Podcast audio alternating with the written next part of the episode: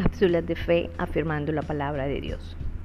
El escritor del libro de Proverbios en el capítulo 21, versículo 21 nos dice, El que busca la justicia y el amor inagotable encontrará vida, justicia y honor.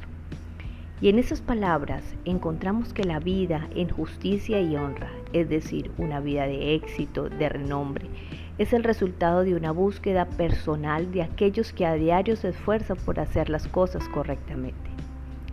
Vivir en justicia o ser justo es parte del propósito de Dios en nosotros. Recordemos que al ser creados Dios plasmó su carácter en nuestra vida. Entonces, el ser justo es el resultado de mi búsqueda con Dios. Por lo tanto, a la medida que deseo y busco el ser más como Él, mi carácter se transforma por la obra de su Espíritu Santo. Estamos viviendo en un mundo de caos, egoísta y prepotente, al no querer ser guiados por Dios. En una sociedad que abandonó a Dios y sus principios, necesitamos que se vuelva a levantar una generación que quiera buscar a Dios, una generación que quiera ser como Cristo y que refleje su justicia y amor en cada momento.